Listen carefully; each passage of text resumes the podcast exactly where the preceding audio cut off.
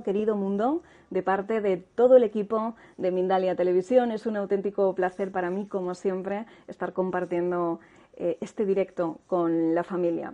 Quiero empezar a ver por aquí todos los países que nos acompañan por aquí ya, hola a todos, ya veo que están entrando personitas. Recordaros mientras se conecta nuestra invitada y mientras la doy paso, que podéis volver a ver este programa o verlo si no, si no lo habéis podido ver en directo, aquí en Instagram en diferido y también en nuestra cuenta de Mindalia Televisión Plus en YouTube.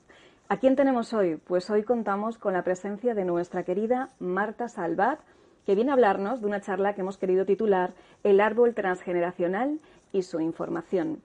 Muchos la conocéis, para los que no, deciros que ella es escritora, que ha publicado cinco libros, es conferenciante sobre crecimiento personal y espiritualidad y acompañante de un curso de milagros. También es terapeuta transgeneracional y mientras me vais saludando, hola Perú, hola Argentina, hola Venezuela, vamos a ver si ya está Marta por aquí. Aquí la tenemos. Podéis participar, podéis y debéis participar con vuestras preguntas si queréis, recordad que tenéis que poner el país. Y aquí tenemos a Marta. Bienvenida, Marta. Gracias por estar aquí en Mindalia en directo en Instagram. Hola, buenas tardes. Bueno, buenas noches para vosotros que estáis en España. Encantada de estar aquí con vosotros otra vez. Bueno, encantada estoy yo y encantada está la familia de Mindalia de tenerte por aquí porque siempre suma y mucho. Bueno, vamos a hablar del árbol transgeneracional. Marta, puede ser que seamos una ramita que pertenecemos a un entramado que nos trasciende y en cuyas raíces hay una herencia de nuestros padres, de nuestros abuelos, una herencia energética que nos está condicionando en esta vida. Sí, qué bien, qué, bonito que lo has dicho. Somos una ramita, somos una hojita que pende de una ramita y, esta ramita pues se nutre, respira de, de una memoria que lleva el árbol entero. Y, bueno, pues parece que, que, no sea posible, pero sí, todo lo que nosotros pensamos, actuamos, decimos, sentimos, nuestros miedos, todo esto no forma parte de esta hojita, forma parte del árbol entero. Entonces, uno podría decir, madre mía, pero es que limpiar todo el árbol, mi árbol es que es muy denso. Bueno, empecemos por uno mismo. Cuando uno encuentra su propia verdad y el equilibrio a través del motivo de su consulta, pues el árbol sigue haciendo su proceso, pero ya no nos condiciona a nosotros. Marta, y tú decías, aunque a muchas personas les parezca esto imposible, la pregunta que yo te quiero hacer es de qué manera nos condiciona efectivamente ese árbol y además nos condiciona en todos los ámbitos de nuestra vida. ¿Puede abarcar cualquier ámbito de nuestra vida este condicionamiento? Cualquiera, cualquiera. Estas, si las, las personas que están siguiendo eh, esta entrevista conocen lo que son las constelaciones familiares. En las constelaciones familiares ya sale muchísima información de que todo lo que vivimos en nuestro presente es una repetición, es un espejo, es el eco de algo que se ha vivido anteriormente, pero que no se ha llevado a la luz, que de alguna manera no se ha aprendido de esa experiencia. Entonces, si nosotros estamos viendo situaciones que de alguna manera se repiten, eh, que sentimos que nos bloquean, que tememos porque nuestros hijos vayan a vivir lo mismo, porque sospechamos que todo el sistema familiar lo está viviendo, esto significa que hay que encontrar la moraleja. No lo estamos viviendo gratuitamente, lo estamos viviendo para nosotros evolucionar como seres de luz que somos y sobre todo dar un mensaje al árbol. Luego el árbol ya decidirá lo que, lo que tiene que hacer, pero está demostrado que nosotros somos más de un 90% árbol. O sea que estos pensamientos automáticos que tenemos, estos impulsos, estas corazonadas, estas, estas reacciones que tenemos, al fin y al cabo no son propias de, de nosotros, sino que simplemente son adquiridas por el sistema familiar y no es consciente. Es decir, que cuando las personas se pregunten cuando ya vayan tomando conciencia de que esto influye y a lo mejor vayan indagando en el árbol y se pregunten por qué a mí me ha tocado esto, para qué este dolor, es lo que les podemos decir, ¿no? Que al final es una información que tiene un sentido y en la medida que hagamos consciente lo inconsciente, podemos evolucionar y trascender todo esto, ¿no? Exacto, muy bien, pero con el ajuste de que no nos ha tocado este árbol, nosotros escogimos este árbol sí que puede parecer tremendo, ¿no? Que alguien puede decir, pero ¿cómo yo he escogido un árbol tan violento? ¿O cómo yo he cogido un árbol con tanto desamor? ¿O con tanta soledad? ¿O con tanta carencia? ¿O este sentimiento de, de fracaso? Bueno, pues hemos escogido unos árboles bien definidos para nosotros impregnarnos de esa energía para poder trascenderla, para poder evolucionarla, para poder decir, bueno, esto a mí no me pertenece, eh, qué es lo que no aprendieron mis ancestros de esta situación, qué les quedó por entender, eh, por qué tuvieron que morir con esta sensación de fracaso, de enfermedad, de victimismo, de culpa, etcétera, etcétera. Bueno, pues justamente es un mensaje que nos da el sistema familiar para que nosotros no hagamos lo mismo, para que entendamos que no son buenas las creencias de, nuestro sistema que las damos por buenas, porque es lo que conocemos, sino que cada uno tiene que encontrar su propia verdad. Y la verdad la encontramos desde una zona de paz, porque la verdad no es lo opuesto al árbol. Si he tenido un árbol violento, ahora yo voy a ser la pacifista número uno. Bueno, estaríamos en unos polos opuestos y estaríamos en el opuesto porque no hemos comprendido el mensaje Las de polaridades. La Entonces, Exacto, exacto. Entonces, estar en el opuesto no nos, no nos beneficia en nada. Nos beneficia estar en una zona de paz que sería el equilibrio, el punto neutro, y desde aquí cada uno ya evolucionar hacia, hacia la escalera que desee. Bueno, por aquí que sepas que hay mucha gente que, te, que está diciendo esto funciona, esto es verdad, y mucha gente que te quiere y que te saluda en muchos países, como por ejemplo ahora nos dicen por aquí desde Colombia. Gracias a todos por, por estar aquí. Marta, y estamos ahora en un contexto vibratorio, en un contexto general de conciencia donde es más fácil que, que para nuestros abuelos incluso ya, bueno, ya no me voy a nuestros bisabuelos, ¿es más fácil ahora trabajar todo esto? Bueno, está claro que la comunicación nos ayuda muchísimo, ¿no? El tema de, la, de, la, telefonía móvil, el Internet, todo esto favorece muchísimo, pero independientemente de esto, eh, todo lo que ya se ha trabajado anteriormente, todo lo que nuestros padres hayan podido hacer, nuestros abuelos, etcétera, etcétera, sus progresos han hecho que la generación en la que estamos viviendo ahora estemos en un punto no, no voy a decir mágico porque no es la palabra exacta, pero sí trascendental. Nunca la humanidad tuvo esta apertura de conciencia tan grande y masiva. Es inevitable escuchar temas por todas partes de crecimiento personal o de crecimiento espiritual, independientemente que después uno diga voy a coger este camino o no, porque cada uno tiene su momento. Pero que esto es historia indudablemente que en los últimos dos, tres años, por ejemplo, hemos crecido y hemos avanzado muy, muy, muy rápido, pues esto no lo vamos a cuestionar porque es, es, obvio y que no sabemos dónde estaremos de aquí tres años, porque esto va y va y va y va. ¿Y por qué va? Porque estamos despertando, porque nos estamos dando cuenta de que la única vía para vivir en este mundo, la única vía es la paz y practicar el amor incondicional que aún no lo sabemos hacer.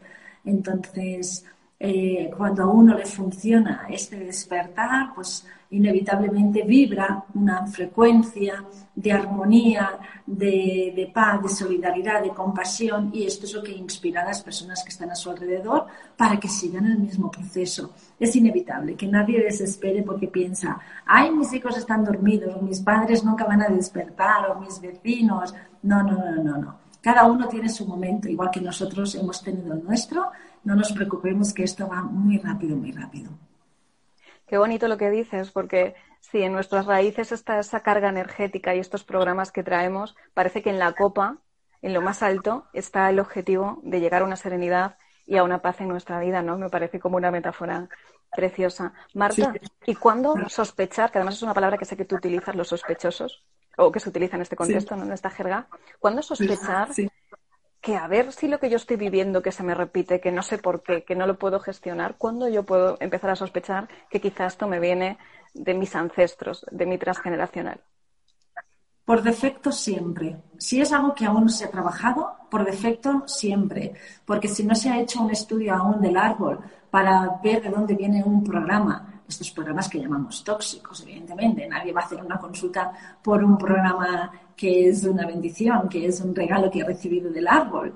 Eh, por defecto siempre tenemos que sospechar que el programa que, estamos viviendo tanto se, se ha activado ahora, porque uno puede decir, oye, yo estaba la mar de bien y ahora se me ha activado un, un, miedo de golpe o ahora mismo toda mi vida se está desmoronando y no le encuentro explicación porque todo estaba súper bien.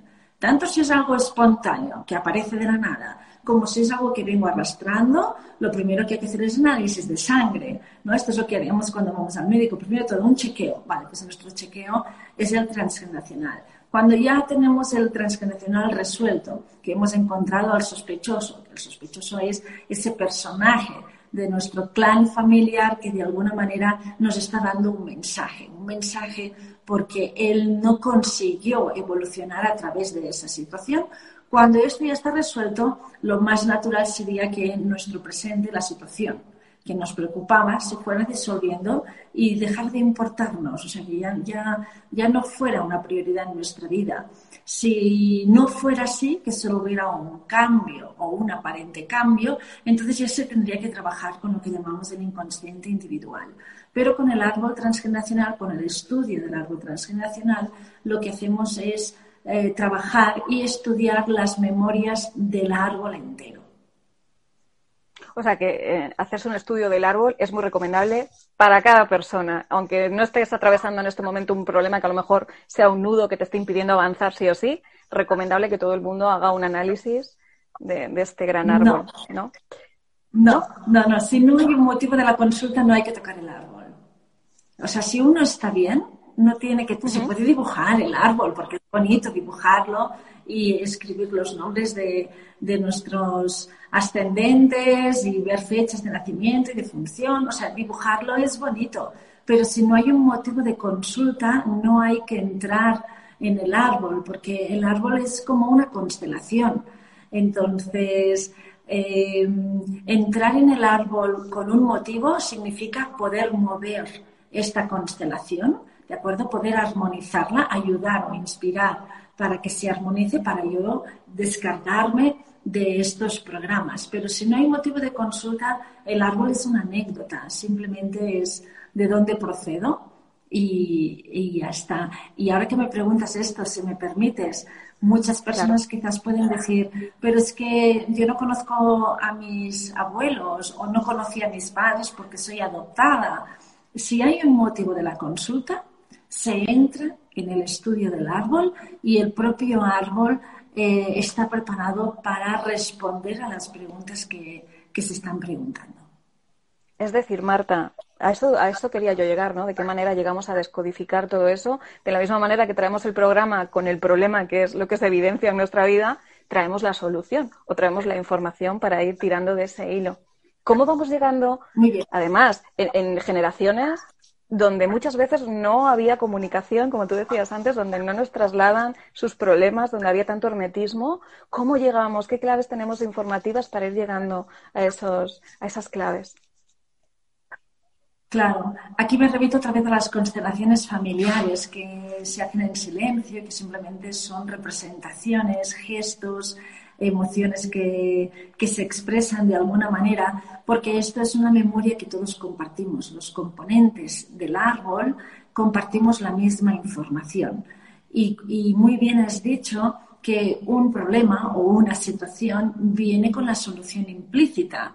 El tema es si nos da la gana, lo voy a decir así de claro, si nos da la gana ver la solución porque a veces estamos encaprichados en que las cosas son así, así, así, así, y estamos abrazados a nuestra propia verdad y no somos capaces de abrir y tener otra perspectiva de lo que podría ser nuestra memoria familiar eh, que nos puede sacar fácilmente de la situación en la que estamos. Entonces, si uno desea la evolución, está preparado para la respuesta. Si uno abraza sus propias conclusiones, sus teorías y sus creencias, que no mire el árbol ni nada, ni nada, que viva en su mundo de yupi. Cuando dices eso de si te da la gana, supongo que te has encontrado mucho personas que quieren cambiar en su vida y a la vez personas que no quieren soltar por algún tipo de beneficio secundario, ¿no? Que pueda haber ahí. Sí, sí, sí, porque a veces dan miedos los cambios A veces da miedo ponerse bien después de una enfermedad, a veces da miedo el éxito, porque uno está tan acostumbrado al fracaso, al victimismo y a una zona de confort que de alguna manera ya le es conocida, el, ser carente, el tener que estar contando el dinero. Digo esto como podría decir otro ejemplo. A veces da tanto miedo el cambio, el, lo desconocido, que uno no quiere entrar en el estudio del árbol. ¿Para qué? ¿Para qué voy a marear la perdiz? ¿Para qué voy a mirar a mis ancestros? Bueno, pues es que hay que aprender mucho de ellos, porque de alguna manera sus experiencias tienen que haber servido para algo, igual que la nuestra. Lo que estamos viviendo en nuestro presente o lo que hemos vivido, eh, si ya lo hemos trascendido y hemos llegado a la paz y, y, hemos podido practicar el perdón, ¿por qué no transmitir esto a nuestros hijos, a nuestra descendencia, para que ellos, si lo viven, lo vivan más suavemente, más dulcemente? O sea, hay que aprender muchísimo de la experiencia de, de nuestros antepasados, porque sus vidas tienen que tener sentido gracias a que nosotros hemos aprendido sus lecciones. Marta, ¿y cómo empezamos a sanar? ¿Basta con cuando hacemos este árbol y empezamos, me imagino que a tener muchísimos inputs de información, donde empezamos a hacer consciente lo que antes estaba inconsciente? ¿Esto basta para sanar el árbol? ¿El, verlo? ¿O hay que hacer un trabajo posterior? sí, hacer un clic, hacer un clic de wow, esto es lo mismo que estoy lo que estoy viviendo es lo mismo que vivió mi padre o mi abuelo o un tío eh, suicida, lo que fuera, lo que fuera, hacer un clic y relacionarlo es un paso para descodificar, para desprogramar. Pero si no entendemos el estado emocional en esa edad mental en concreto del sospechoso, del que fuera, si no comprendemos lo que vivió, sin recursos, sin recursos me refiero sin internet, sin poder explicarlo en soledad, con culpa, con victimismo. Y, si no le decimos a este personaje eh, que se perdone porque no lo supo hacer mejor, no vamos a ser capaces nosotros de trascender de todo nuestra situación en el presente. Porque cuando uno entiende que con los recursos que tenía, con el nivel de conciencia que tenía, con el grado de sueño que estaba viviendo, pues vivió lo que vivió, y nosotros, con todo lo que tenemos a nuestro alcance, aún tocamos el sufrimiento, entonces hay que pasar este relevo a, estos ascendentes y decirles, oye, perdonaros, porque no lo habéis sabido hacer mejor. Aparte de esto, pues luego también practicar el perdón, la aceptación, la bendición de nuestros padres, el respeto por lo que han sido, mal nos pese, mal no nos guste, mal los rechacemos, pero los escogimos. Los escogimos a ellos para nosotros hoy o ser lo opuesto o haber encontrado el equilibrio gracias a ellos. Mira, me viene, me viene mucho, si me permites, a, la mente en, en, todos los talleres que hacemos presenciales, sobre todo, pues de alguna manera siempre tenemos que tocar a papá o a mamá es indiscutible. Siempre hay más Son los potentes, papá, y mamá son, los más potentes. Son los más, los sospechosos número uno. Eh, siempre, siempre hay que sospechar de ellos. Eh, pero ¿cómo aún hay tantas personas que se resisten, por ejemplo, a aceptar a la madre? A aceptar a la madre de te honro y te respeto, eh, gracias por haber sido mi madre, si volviera a nacer te volvería a escoger a ti de madre, porque eres la madre que necesita mi alma para evolucionar en esta encarnación. Madre mía, las sanaciones no se producen porque hay resistencias a sentir esto. Pero, pero bueno, tú escogiste esta madre, tú escogiste este padre, y si sigues en él, yo no, yo no, yo no, yo no hubiera hecho lo mismo, ellos me hicieron, ellos me dejaron de hacer, vale, intenta ver el lado positivo. Gracias a lo que no te dieron o gracias a lo que te hicieron, ¿qué conclusiones sacas? ¿Qué, qué, qué moralejas sacas que tú has podido evolucionar? Para vivir diferente con tus hijos o con tus hijos simbólicos que podrían ser tus proyectos. Aún hay muchísimas resistencias en aceptar al padre y a la madre y comprendo ¿eh? que hay situaciones eh, ambiciosas, ambiciosas en que cómo voy a aceptar a mi padre que abusó de mí o cómo voy a aceptar a mi madre que me vendió o que me regaló. O sea, hay situaciones que son terribles. Pero bueno, a nivel mental, pues todo esto no nos gusta. Pero hay que llegar mucho más profundo y entender y preguntarse para qué mi alma escogió esta relación, para qué mi alma escogió un padre abusador o un padre violento o un padre ausente o una madre eh, castigadora o una madre que me vendió. ¿Para qué? ¿Para qué mi alma escogió esto? Entonces, ¿Y para qué, ¿qué, podemos decir? ¿Para qué? En, poniendo un ejemplo eh, de una experiencia muy negativa, que son todas por las que llegamos al árbol. ¿Para qué esto? ¿Por, qué, tengo que pasarlo tan mal para aprender algo? Seguramente que tú, con tanta práctica, tienes una opinión muy forjada al respecto, ¿no? Claro. Pues mira, por ejemplo, cuando una chica que es madre eh, aún está muy resentida con su propia madre porque su padre fue una persona muy fría, porque su madre la, forzó a cualquier tipo de, situación y aquí ya pues que cada uno piense lo que a donde llegue, ¿no? Pero pues claro, ha habido generaciones en que de alguna manera pues las madres, algunas madres pues se han visto obligadas a, abandonar a las hijas o a dejar a la hija o al hijo en otra casa eh, o, a venderlos, simplemente a venderlos o maltratarlos o pegarlos. ¿De acuerdo? Entonces, ¿para qué uno escoge esta madre, este tipo de madre, este rol de madre violenta? Porque la madre es el personaje, luego es el rol, el rol de violencia, el rol de abandonadora, el rol de lo que sea. Pues escogí este rol para yo asegurarme, asegurarme de que tenía que ser una madre presente, de que tenía que ser una madre cariñosa, de que tenía que ser una madre eh, que apoya y, está con los hijos. Entonces, en, esto huele a que en una experiencia anterior quizás yo no fui una buena madre entonces me quiero asegurar en esta encarnación de que quiero ser una buena madre, una madre dulce, una madre presente, con todos los efectos, evidentemente, pero como mínimo intentarlo. Y la única manera que tengo de aprenderlo es viviendo lo contrario. Por ejemplo, otro ejemplo que no tiene nada que ver con este. ¿Por qué una persona podría estar siempre en la carencia, en el victimismo, en el no merecimiento, en el esfuerzo, en el sacrificio? Pues evidentemente para conectar con su abundancia de espíritu y poder vibrar este, este éxito, esta capacidad, este poder y experimentarlo. Pero si yo quiero experimentar el poder, mi capacidad de superación, el confiar en mí mismo, no voy a entrar en un árbol potente, voy a entrar en un árbol que está en el esfuerzo, en el, en el sacrificio, en el necesitar a los demás, en un árbol dependiente. O sea, entramos en unos árboles que ya están muy bien definidos, con unos roles, con, no, no unos roles, con, con, con unas etiquetas muy en concreto para nosotros ir al opuesto y desde ese puesto encontrar el punto de equilibrio. Entonces, gracias a esa madre o a ese padre que han sido tan, tan un antes y un después en muchos momentos de nuestra vida, nosotros hemos sido capaces, somos capaces y seguiremos siendo capaces de encontrar el equilibrio, ¿no?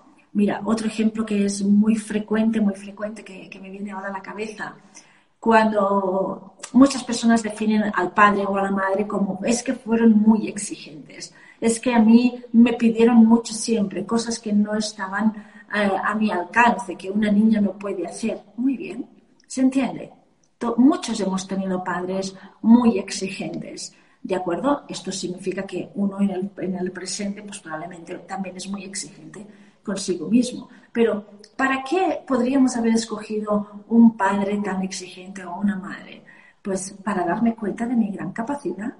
Si hubiéramos tenido un padre o una madre que pasara de todo, que no nos motivara, que, que, que no nos presionara a hacer cosas que aparentemente no están proporcionadas a la edad mental ni a la edad emocional del momento en el que nos lo piden, eh, pero si nos lo pidieron en un momento determinado y lo pudimos hacer aunque no nos gustara, oye, pues date cuenta ahora de, tu gran capacidad, si ya siendo tan pequeño te exigieron y tú estabas respondiendo, aunque no te gustara, porque eres un niño y te merecías tu espacio infantil, evidentemente, pero date cuenta que ya de pequeño tenías una gran capacidad. Y esto no lo vemos. Solo tenemos ganas de quejarnos, de quejarnos, de quejarnos y de quejarnos.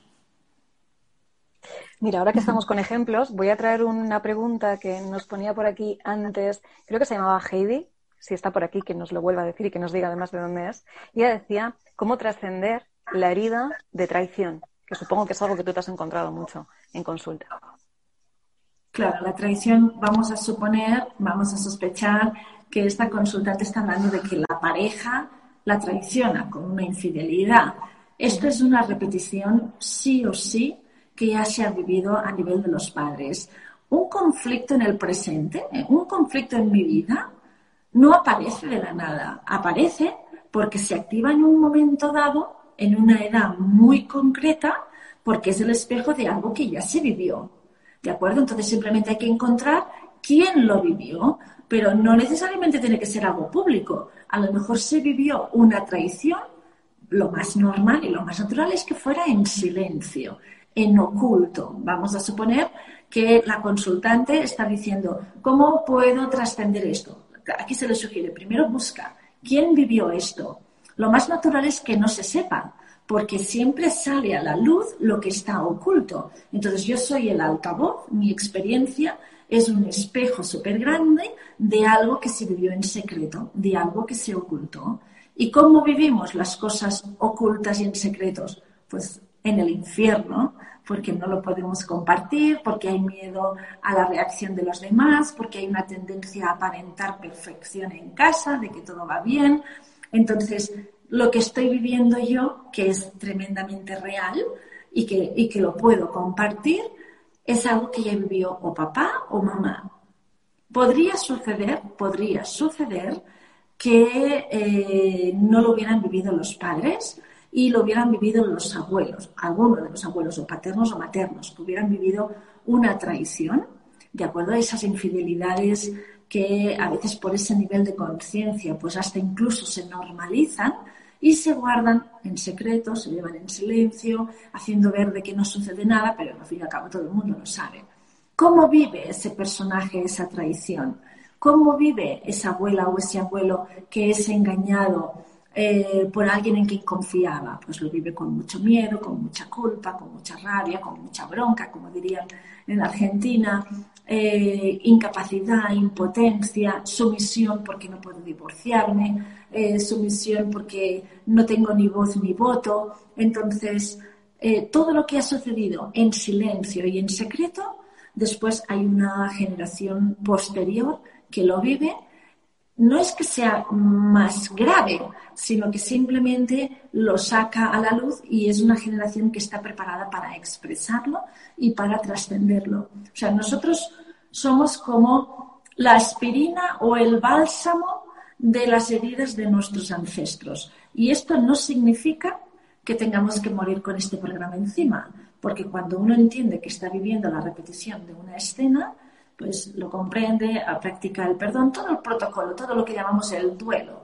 la ruptura de este programa, ¿de acuerdo? El ya deshacerme y desvincularme de esta fidelidad eh, que hay entre este personaje y yo, de esta fidelidad que no es consciente, porque a lo mejor no conozco ni al abuelo, o no conocí mucho tiempo a mi padre, pero hay una fidelidad álmica que hace que ambos tengamos que evolucionar a través del mismo conflicto.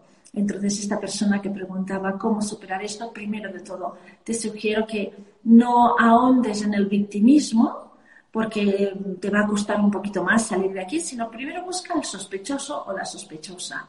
Si, tienes a tu madre viva o a tu padre vivo, hay que hablar con ellos y preguntarles eh, cómo vivieron. Si tú tienes ahora, voy, a decir una, una edad al azar, si tú tienes ahora 40 años, y, es la primera vez que vives esta situación, pues indaga qué vivió tu madre con 40 años o qué vivió tu padre con 40 años. Si ninguno de los dos es sospechoso, pues ves a los abuelos o algún tío o alguna tía con el que hubiera una gran afinidad emocional. ¿Vale? O sea, primero buscar el sospechoso y luego ya entender su nivel emocional, su nivel mental, su nivel de conciencia, eh, los recursos que tenía, cómo lo vivió. O sea, hacer una, un acto de compasión hacia ese personaje y luego hacer todo el proceso del, del duelo, que es pasarle el mensaje de perdónate, no lo sabía hacer mejor, la honra y el haz lo que quieras, que yo ya no voy a seguir con este programa.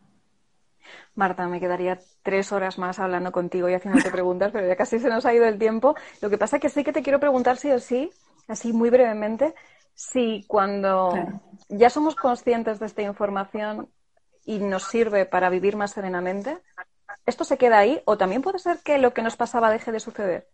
que ya lo hayamos aprendido y de repente, por ejemplo, esta chica ya no la traicionen más y viva unas relaciones de pareja resplandecientes? Lo más natural es que no vuelva a suceder el conflicto. Si vuelve a suceder es porque de alguna manera nos ha faltado entender algo.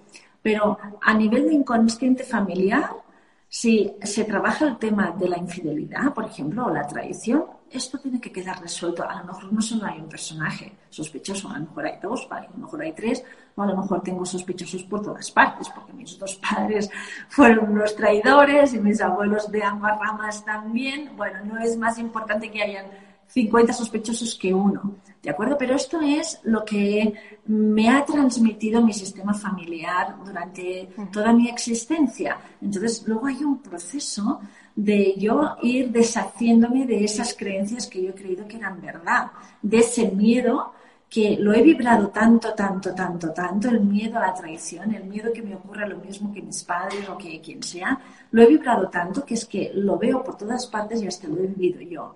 Por eso es importante, después de haber trascendido el árbol, hacer un buen trabajo a nivel individual.